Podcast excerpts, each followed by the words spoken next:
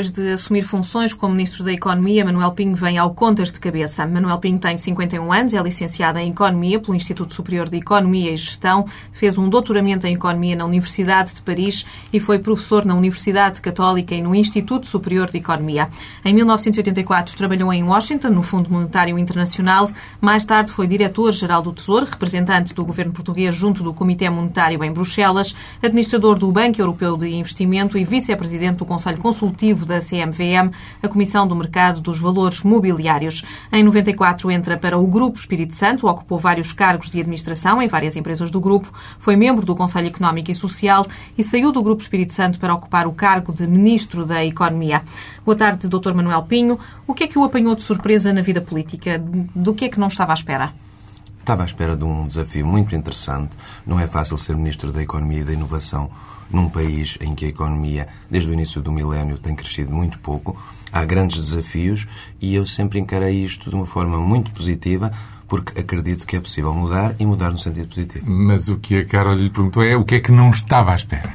Eu estava à espera de tudo, eu sabia que era um desafio extremamente difícil, eh, possivelmente o mais eh, complexo para uma pessoa que não tem um passado na, na, na vida política é a, a, a exposição pública, mas têm sido dois anos porque para mim esta introdução na política não é um ano, mas dois anos, extremamente interessante e que eu considero como, como um desafio. Eu comecei a colaborar neste projeto. Mas dois anos porquê? Porque o tempo é tão intenso que conta a dobrar? Não, porque comecei a colaborar antes. neste projeto ah, na altura da, da, das novas fronteiras, animando muito a ideia do, do, do plano tecnológico, que foi abraçada pelo engenheiro José Sócrates. Depois fui eh, candidato a deputado pelo Distrito de Aveiro, onde fui cabeça de lista pelo Partido Socialista, onde tinha como opositores diretos os doutores, os doutores Paulo Portas e, e, e, Marques Mendes.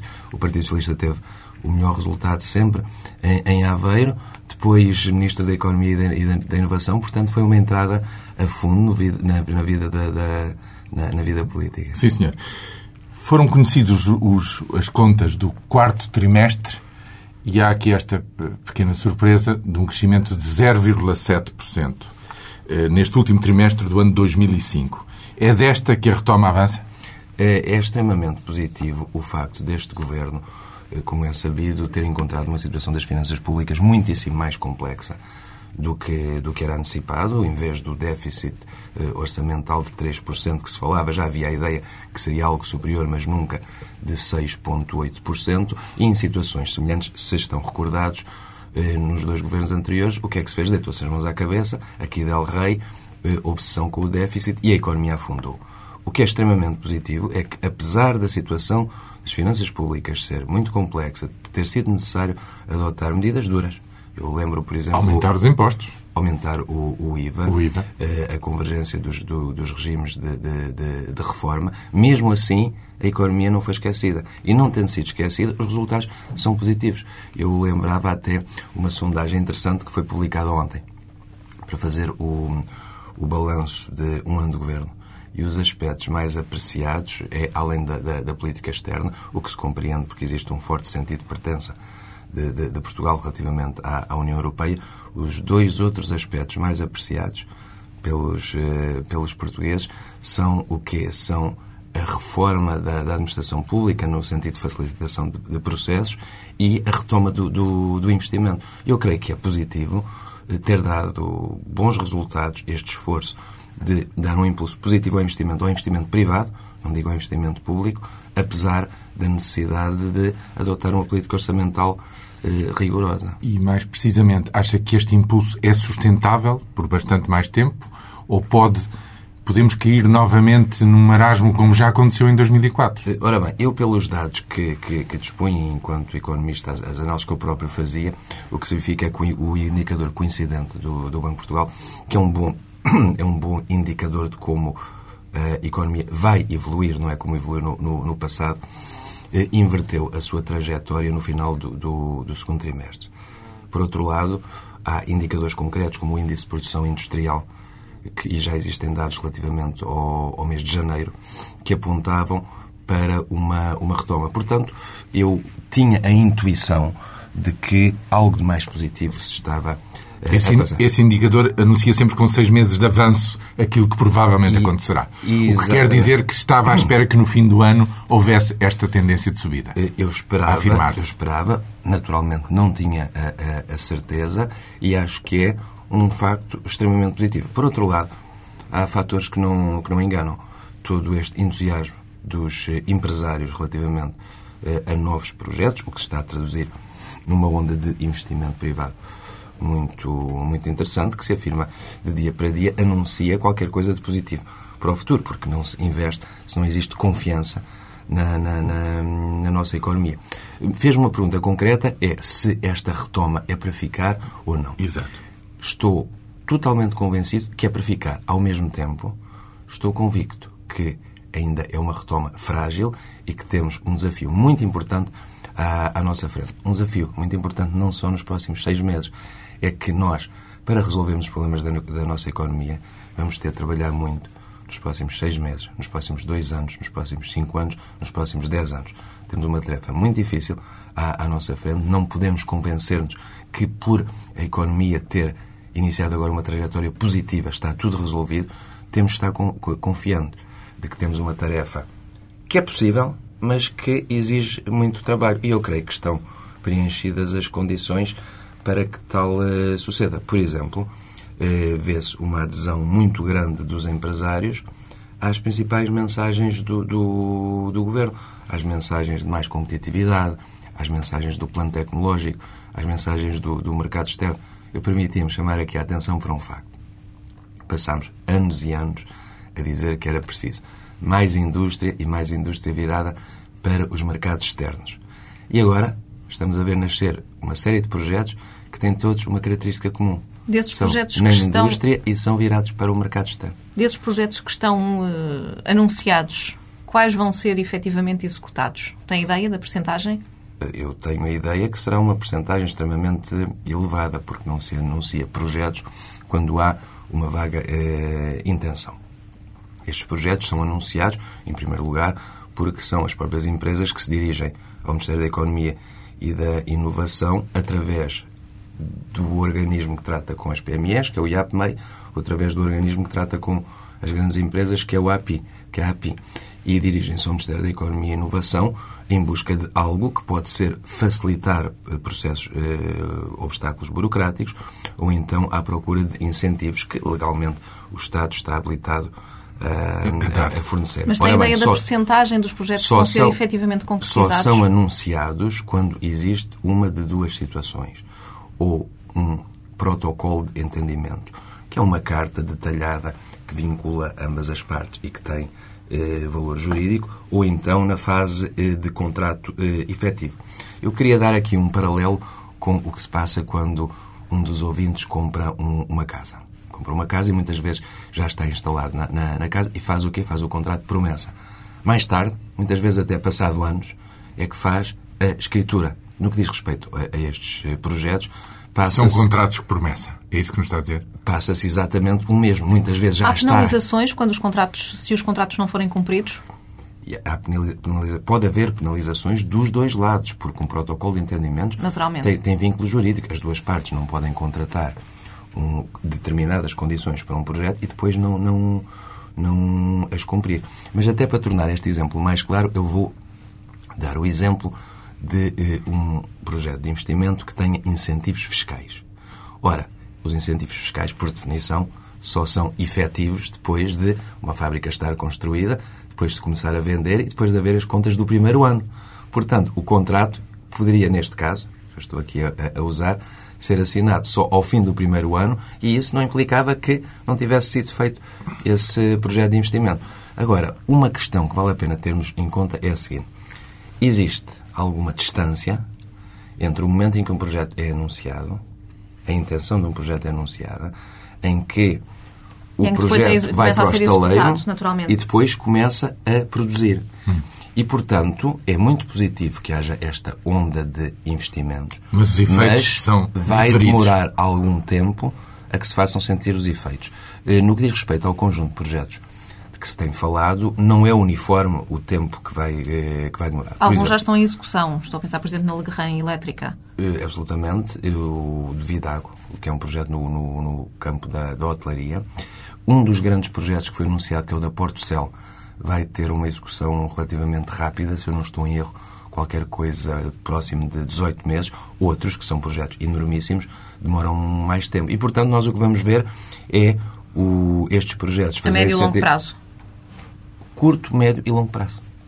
Não acha que deviam ser divulgadas as contrapartidas financeiras a este tipo de projetos? E por quantos anos, por exemplo, essas empresas estão, devem ficar em Portugal?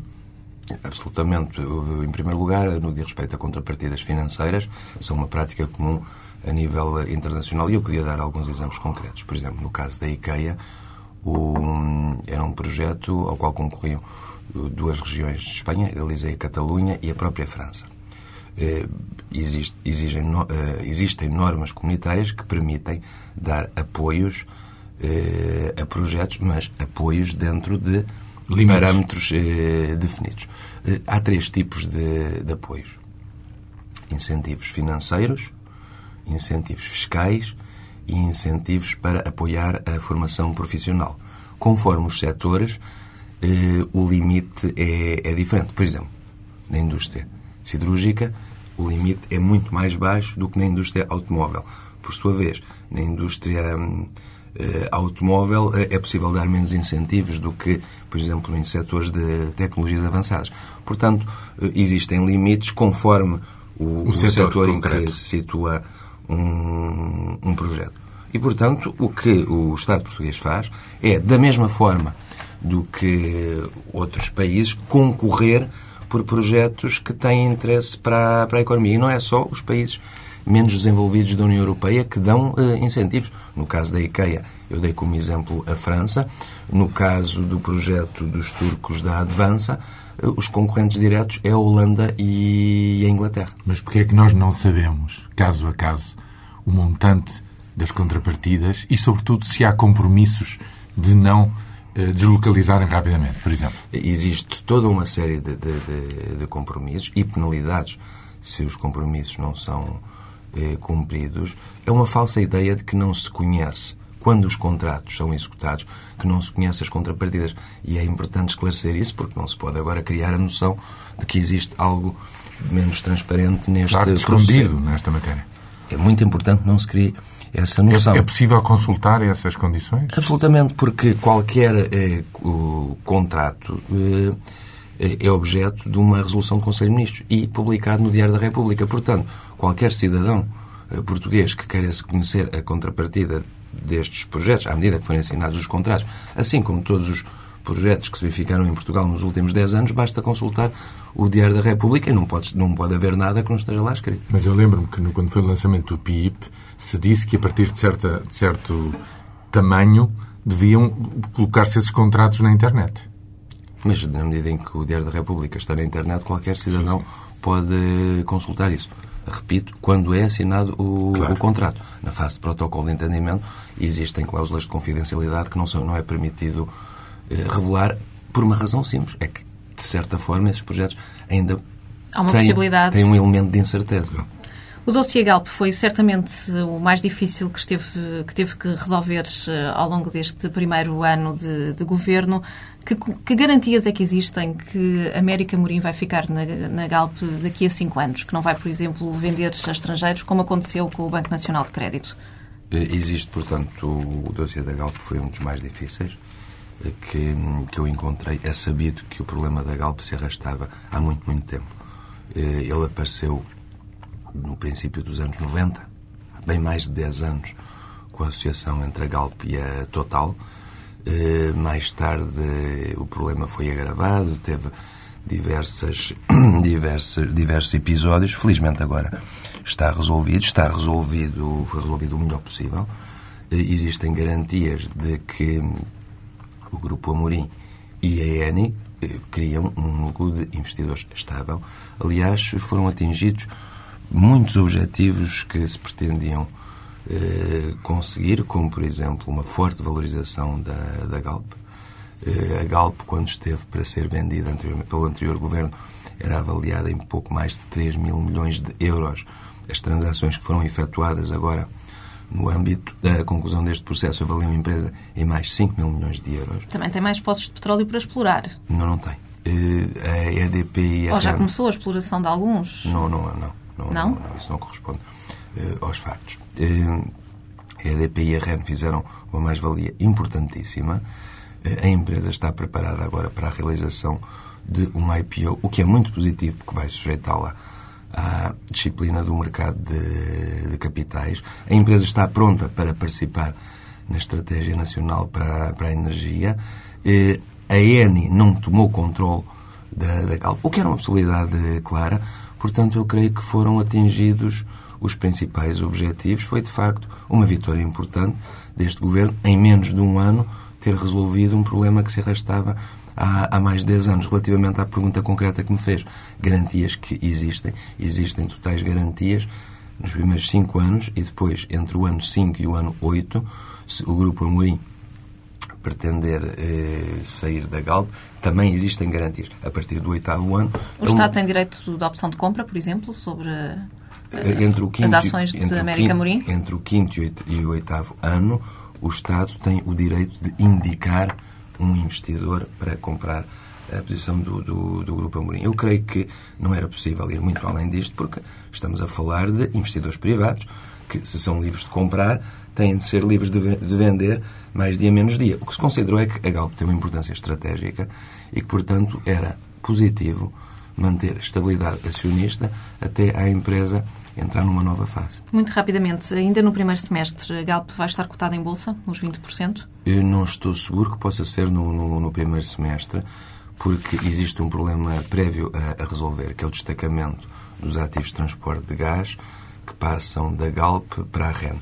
Eh, É um processo eh, complexo, eh, do ponto de vista jurídico, do ponto de vista da, da tarificação, está a ser resolvido. Atualmente, a a introdução da, da, da Galp em, em Bolsa será feita este ano, será feita o mais rapidamente possível, mas eu neste momento não estou em condições de me comprometer com uma data exata. Eu gostaria que fosse o mais rápido possível.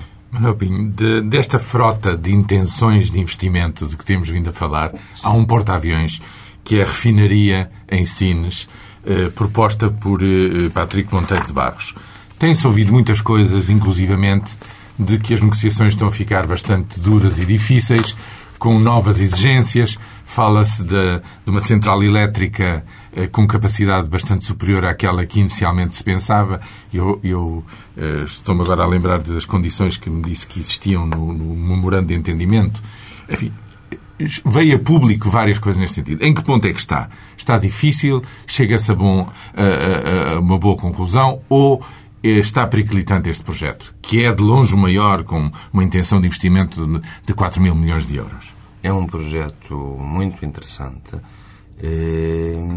porque permitiria constru- eh, construir no nosso país uma das 10 maiores refinarias do mundo, uma refinaria utilizando processos técnicos muito modernos e com capacidade para alimentar outras indústrias e para aumentar muito substancialmente eh, as nossas exportações.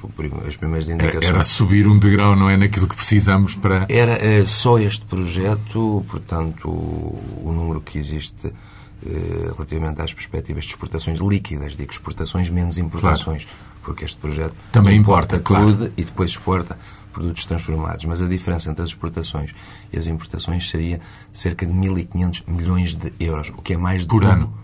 Exatamente, o que é mais de 1% do nosso PIB. Ora, quando nós dizemos que temos de aumentar o peso das exportações no PIB, damos-nos conta da importância Claro. deste, de- deste projeto. Não é frequente um projeto com, com esta dimensão. Mas há timings a cumprir. Há Eles timing- estão a ser cumpridos? Há timings a cumprir. eh, A, a equipa O estudo, promotora... o estudo de, de- de A impacto equipa ambiental. promotora do, do projeto está a trabalhar muito bem. Todas as equipas do lado do governo, que envolvem, por um lado, a API, por outro lado, vários ministérios envolvidos, entre os quais o Ministério do Ambiente, está tudo a trabalhar muito bem. Existem calendários apertados eh, a cumprir. Agora, é um, é um projeto que, pela sua dimensão e pela sua importância, é natural que seja complexo e que há dias em que parece mais fácil, há dias em que parece. eh, mais difícil, mas continua a, a, a progredir. O que me parece muito importante é que esta onda de investimento tem vindo a crescer. Eu, em setembro, quando foi a implosão da, da, das torres da Troia, e, e, o, e, o, projeto Troia é um projeto de perto de 300 milhões de, de euros, um pouco mais, eh, havia quem pensasse que, eventualmente, esse projeto turístico fosse o maior projeto da legislatura. Desde então, e mês após mês, têm surgido novas intenções de investimento cada vez mais importantes em termos de volume, de exportações, de criação de, de emprego. É muito importante o projeto da, da, da refinaria, mas também é importante uma coisa: é importante saber negociar bem esse projeto para o nosso país. A questão da energia tem estado no centro das atenções em todo o mundo, com especial enfoque na Europa, tendo em conta tudo aquilo que se passa dentro da União Europeia, com vários anúncios de ofertas públicas de aquisição. Como é que vê todo este processo que aparentemente vai criar campeões nacionais contra a vontade de Bruxelas? Não está arrependido daquilo que se passou em relação à EDP e à Galp, ou seja, não foi possível juntar o gás eh, da Galp na EDP por imposição de Bruxelas. No entanto, agora parece que vamos avançar para cenários completamente diferentes e estão a ser criados, ou pelo menos há essa ameaça de serem criados gigantes eh, na Europa eh, da energia. Portanto, estamos a falar da possibilidade de serem criados gigantes transfronteiriços. Transfronteiriços. Eh, no caso. Transfronteiriços da, ou não? No caso, no caso da Gás Natural e a Endesa, não. Será espanhol. No caso será... da E.ON, eh, adquirir. Uh, a Gás Natural é, e a, a, a Endesa. A Endesa. Uh, relativamente a campeões nacionais, o, a situação é, é, menos clara. Mas eu não tenho que fazer aqui, eu não tenho que ter estados de alma nem fazer especulações. A situação que eu encontrei era uma situação em que Bruxelas reprovou o modelo do, do, do anterior governo. E isso teve custos. E convém dizer isso muito claramente. O custo foi, praticamente, durante dois anos, estar congelada a reestruturação do, do, do setor energético. Portanto, eu não venho para aqui para fazer especulação, venho para aqui para resolver os problemas. E esses problemas foram resolvidos. A situação da Galp é estável, a situação da EDP também é estável. O MIBEL ainda vai arrancar em julho, no mercado ibérico da eletricidade? Na Cimeira de Évora foi previsto que aquela parte de mercado a prazo do MIBEL arrancasse no, no início de, de julho. Da parte do governo português está tudo preparado. No entanto, no entanto, é sabido que o setor energético em Espanha vive um período de grande turbulência. Como temos vindo a falar, aliás. Como é? temos vindo a falar ao nível empresarial, mas também ao nível da, da, da parte regulamentar. Ainda a semana passada, de, o sistema regulamentar. Foi alterado exatamente para tentar foi... evitar a OPA exatamente. da E1. Ora bem, isso dificulta a tarefa de criação do, do MIBEL, dado que a situação em Espanha não é estável. Ou seja, estamos a dizer que se houver atrasos é por, por, por responsabilidade espanhola. E isso prejudica-nos ou não? Se houver atrasos, vamos tentar resolvê-los o mais rapidamente possível, porque, no que diz respeito ao, ao MIBEL, foi criada inicialmente a ideia de que era, bastava carregar num botão para que surgisse, surgisse este mercado ibérico de, de, eletricidade, o que é uma ideia algo infantil e totalmente falsa. O MIBEL é um processo que tem eh, várias fases. Uma delas é o quadro regulamentar em Portugal ser semelhante ao quadro regulamentar em Espanha. Ora, como o quadro regulamentar em Espanha neste momento não está estável, isso é uma dificuldade relativamente uh, à construção do, do MIBEL que teremos de ir resolvendo à medida que a situação estabilizar. E a propósito, como é que vê a hipótese que está a ser estudada em Bruxelas de dividir a União Europeia em sete regiões energéticas, com a França a juntar-se a Portugal e à Espanha, ou seja, um alargamento para além do, do MIBEL? Eu vejo isso como extremamente positivo, porque o Governo e eu pessoalmente somos partidários de mais concorrência. No que diz respeito ao mercado da eletricidade, em particular, e ao mercado da energia, eh, em geral, ainda não existe um mercado europeu único e, portanto, aumentar as ligações entre Espanha e França será um passo adicional muito importante. A EDP está na, lista das elétricas mais apetecidas. Apresentou esta semana lucros de mais de mil milhões de euros, um recorde em Portugal. Está preparado para uma eventual OPA? a EDP, dada, dados os seus estatutos, está bem protegida relativamente a uma potencial OPA. o que eu vejo com muito agrado é que havia um medo Havia um medo de que a introdução um quadro de mais concorrência no setor elétrico pudesse desvalorizar uh, a EDP. Tal não sucedeu. Se nós olharmos para a forma como as ações da EDP evoluíram desde 20 de outubro, que foi a data da aprovação da Estratégia Nacional de Energia, que consagrou mais concorrência, o que se verifica é que a EDP valorizou-se mais do que o PSI 20 e mais do que a Mais do que o mercado, em geral, do, do indicador do mercado. Ex em, em exatamente. Portanto, o que significa que os investidores viram com bons olhos a, esta solução. A solução da EDP está confrontada a mais concorrência, o que parece um, um contrassenso, porque uma empresa, em, em princípio, quando está mais protegida, tende a valer mais. Mas os próprios investidores, o próprio mercado viu que isso era positivo para a empresa e a empresa valorizou-se muito. Valorizou-se muito em duas fases. Até ao final do ano e a seguir, uh, e desde o início de, deste ano. Digo, este, faço a diferença entre estes dois períodos. Porquê? Porque foi mais no início do ano que se começou a discutir uh, a questão do, do, novo modelo de governação da EDP. Uhum. E há quem avançasse com a hipótese de que a subida da cotação da EDP poderia ter alguns elementos especulativos. Mas então, olhemos para uh, o período entre 20 de outubro e o final de dezembro e a, a, cotação, a evolução da cotação da EDP no mercado de ações foi extremamente positiva. O Conselho Superior da EDP é para avançar? Os estatutos, o projeto de estatutos da, da EDP já se encontra na, na internet, toda a gente o poderá hum, consultar e consagra um chamado modelo dualista. Um modelo em que existe uma, um Conselho de Administração com funções executivas e totalmente constituído por profissionais e depois um órgão do tipo Conselho Superior com funções bem, bem definidas.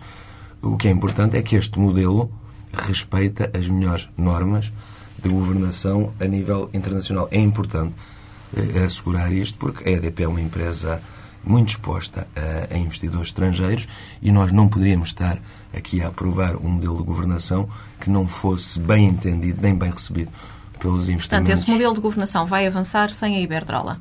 Eh, totalmente. Como é que vê a questão Joaquim Pinamora? É uma pedra no sapato para o Partido Socialista? Em primeiro lugar, eu tenho relações muito cordiais com, com, com, com o Dr. Pina Moura. Em segundo lugar, não sou militante do... Já lhe trouxe do, alguns amargos de boca. Estou a pensar no Parlamento, nos eh, debates, por exemplo, com o Dr. Pires de Lima, eh, quando levanta essa questão. Não, são picardias que são, são compreensíveis. Eu tenho também relações cordiais com, com o Dr. Pires de Lima, que, além do mais, foi, foi meu aluno e que eu conheço pessoalmente. São, são picardias que não têm qualquer uh, consequência, até são positivas para que se esclareçam todas uh, as questões. Os factos é que a Iberdrola não fará parte do, do, do, dos órgãos sociais da, da, da EDP. Bem, picardias à parte, há aqui um problema que é um problema de déficit tarifário. Em Portugal está a começar, ou pode começar, em Espanha já ultrapassa 3.500 milhões de euros, ou seja, o preço das tarifas não cobre totalmente os custos. O que é que está a ser feito e o que é que se vai fazer para evitar uma escalada do déficit? Será que é o consumidor final que vai ter que pagar mais? É, é totalmente eh, impossível que suceda o mesmo em Portugal do que em Espanha, porque esse valor de 3.500 milhões de euros que o António referiu não é o estoque do déficit tarifário. É o déficit tarifário só de um ano. Um ano. Portanto, devido ao facto de os preços da eletricidade em Espanha serem administrados. Sim, o modelo é diferente. Ou seja, português. são fixados. São, são, subsidiados, no fundo, não é? Exatamente. São como se o preço das laranjas fosse decidido administrativamente. Nenhum de nós está muito de acordo com, com esse método. Eh, e, portanto, quando o custo é diferente do preço, acumula-se um, um déficit. O déficit em Espanha é extremamente importante. O déficit tarifário em Portugal é eh, reduzido e o nosso modelo de tarificação não permite a acumulação de déficits eh, sucessivos. Portanto, vão ser os diversos consumidores nos seus diversos estratos que vão ter que absorver esse pequeníssimo déficit que já existe. O que é positivo, apesar de ninguém gostar de pagar preços mais elevados para a eletricidade, como é natural, mas convém ter em conta que, no médio prazo, é melhor o sistema elétrico estar em equilíbrio do que estarem a haver constantes intervenções entre o poder político e, e, e as empresas para fixar o, tarifas. O, as tarifas. Quando é que avançam as centrais de ciclo combinado? Uh, vão, vão avançar muito proximamente, não avançaram antes porque o processo legal não, não o permitiu. Portanto, primeiro foi, no dia 20 de outubro, foi aprovada a Estratégia Nacional para a Energia, seguidamente foram os decretos-leis da eletricidade, do gás e dos combustíveis e agora estamos na fase de aprovação dos decretos regulamentares. Portanto, 20 de outubro até agora eh, há um número muito pequeno de meses, como, como, como todos poderão verificar. O, o, processo legislativo tem evoluído muito rapidamente. Quando é que vai estar pronto? Vai estar muito rapidamente. Eu, quando falo de uma data, é, tem de ser preciso. E como não tenho a, a certeza da data... Eh, não quero avisar ainda. Não quero avisar, mas atenção, é uma tarefa de, de, de muito curto prazo, porque é uhum. é importante. É importante em termos de segurança energética, é, em termos, é importante porque nós temos de diminuir a nossa dependência de, de, no, no, no setor energético, não menos importante, porque vai permitir avançar com novos investimentos e nós estamos muito interessados em promover o, o, investimento e o setor de energia, de facto, é um dos setores mais vibrantes em termos de dinamismo do investimento. O que é que correu mal no concurso das eólicas? Será que nenhuma das propostas consegue cumprir o investimento industrial previsto pelo Governo? No que respeita ao concurso das eólicas, este Governo, como é sabido, herdou uma situação muito má dos governos eh, anteriores. No que diz respeito às centrais de ciclo combinado, este tema que, que acabamos de falar, a Procuradoria-Geral da República, a quem foi pedido um parecer, classificou o processo que anteriormente tinha levado à atribuição de centrais como inconstitucional, ilegal e nulo. Reparou a sequência lógica das nossas perguntas tinha a ver com, com essas duas, essas duas situações. Exatamente. O que é muito mau. O que é muito mau, quer dizer, foi, foi uma opinião muito dura da Procuradoria-Geral da República relativamente mas agora, o que é que, tu, agora, aconteceu agora? Depois, relativamente ao, ao concurso das eólicas, sucedia algo parecido. Portanto, tiveram de ser relançados o, o processo de atribuição de licenças centrais ciclo combinado, que agora se resolve, e um novo concurso para, para, as, eólicas. para as eólicas. Eu tenho de confessar que não conheço, nem devo conhecer em detalhe as, eh, as, as, as diferentes eh, propostas. propostas. Têm sido, afirmações, têm sido feitas afirmações que não são totalmente exatas, no que diz respeito aos montantes de investimento, porque uhum. o investimento o, tem várias componentes. A fábrica, em que se produzem uh, as pás, as torres, tudo isso, que leva à instalação depois das centrais eólicas, e depois um investimento propriamente dito na, na, na, nos, parques, nos, parques nos, nos parques. E muitas vezes confunde-se o investimento na fábrica e o investimento no, no, nos parques. Eh, tanto quanto eu sei, se somarmos o investimento nas fábricas e nos parques, chegamos a montantes extremamente, mas extremamente importantes. Não é? Depois também, eh, quando se falou em valores objetivo para o investimento, eram valores que eram calibrados em função da zona do país em que se em que se realizavam. Por exemplo, um investimento que fosse feito numa zona do país que tivesse dificuldades de emprego ou do interior era mais ponderado do que um investimento que fosse, por exemplo, no, no, no litoral. Eh, feitas as contas, é positivo, são, são positivos os, as propostas que se fizeram e, de qualquer das maneiras, nós temos de estar habituados a deixar o mercado funcionar. Isto é um processo totalmente aberto e transparente e foram estas as propostas que, que se verificaram. Este, este crescente, esta crescente aposta em energias alternativas tem um peso na fatura, porque as energias alternativas são muito caras. O Jornal de Negócios fazia há dias as contas ao preço dos aerogeradores para a energia eólica. Cada máquina custa mais de um milhão de euros. Portanto, é preciso pagar, eh, subsidiar a, a, fatura com as energias alternativas. Esta aposta não vai incrementar ainda mais a fatura dos consumidores, até porque as empresas vão deixar de, de, de pagar a subsidiação das eólicas, das alternativas? Nós vivemos num mundo que tem como característica nós temos de preservar o equilíbrio ambiental. E eh, a produção de eletricidade tem uma externalidade que é a produção de CO2.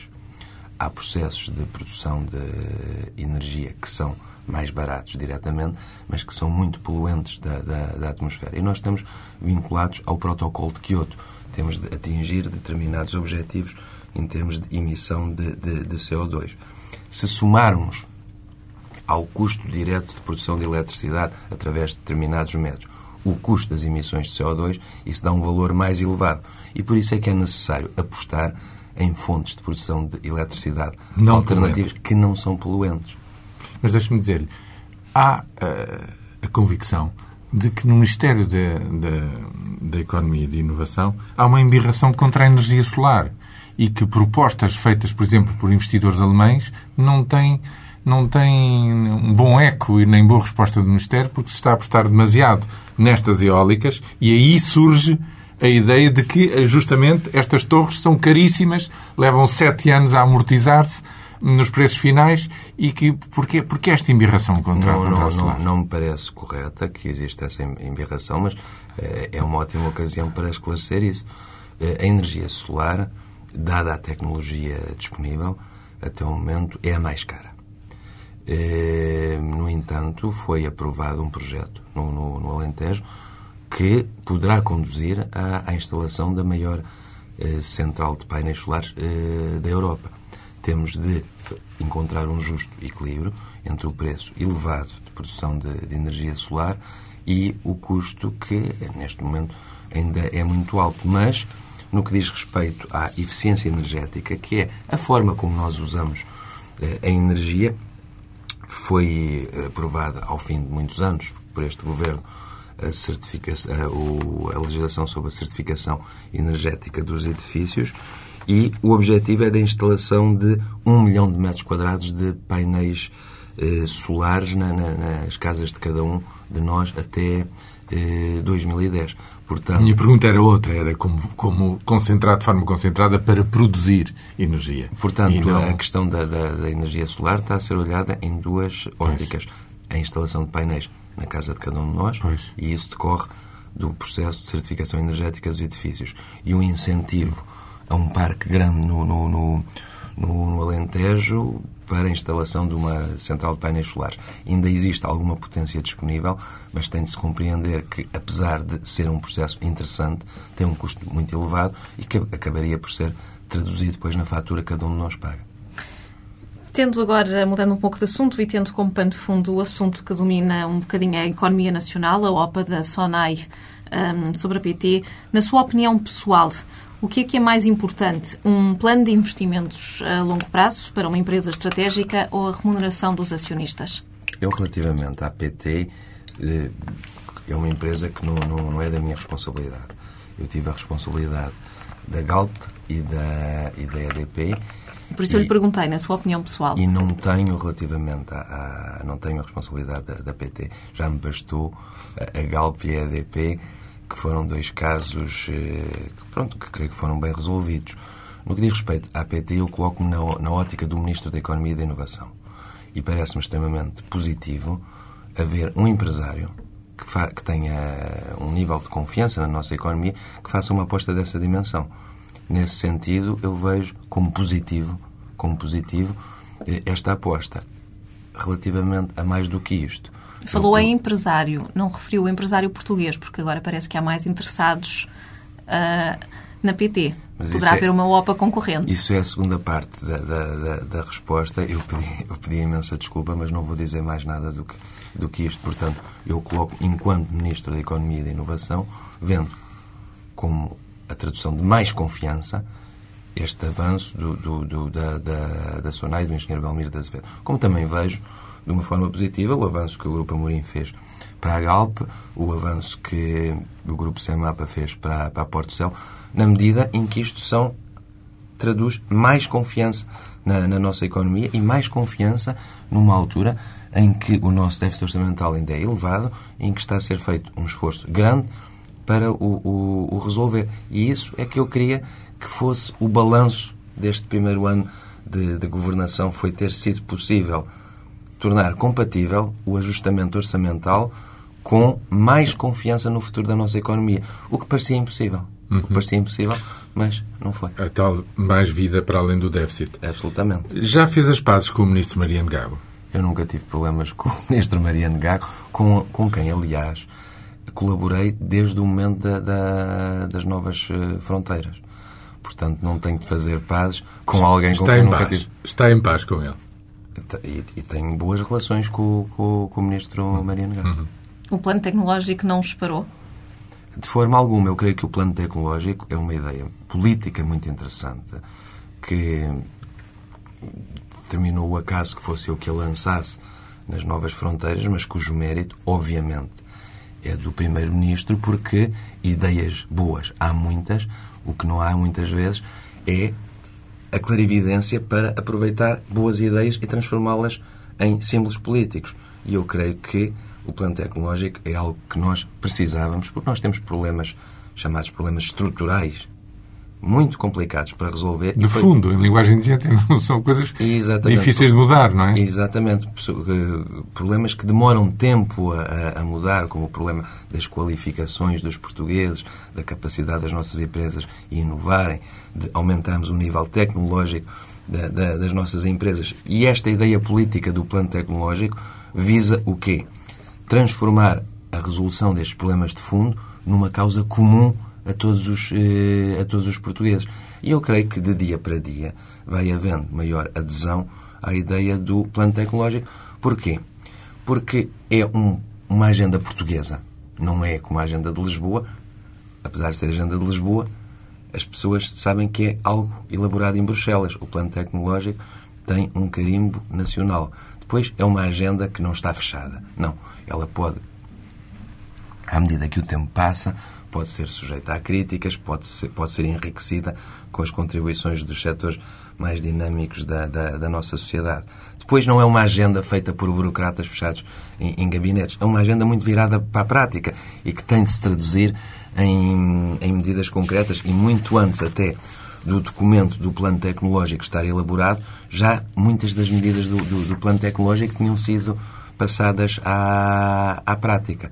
Portanto, eu creio que o plano tecnológico é uma boa ideia para o país que de dia para dia eh, está a ter uma maior eh, adesão. Agradeço ao Ministro da Economia ter vindo ao Contas de Cabeça. Amanhã pode ler no DN as impressões de António Pérez Metelo sobre a entrevista a Manuel Pinho. Para a semana, o Contas de Cabeça regressa com outro convidado.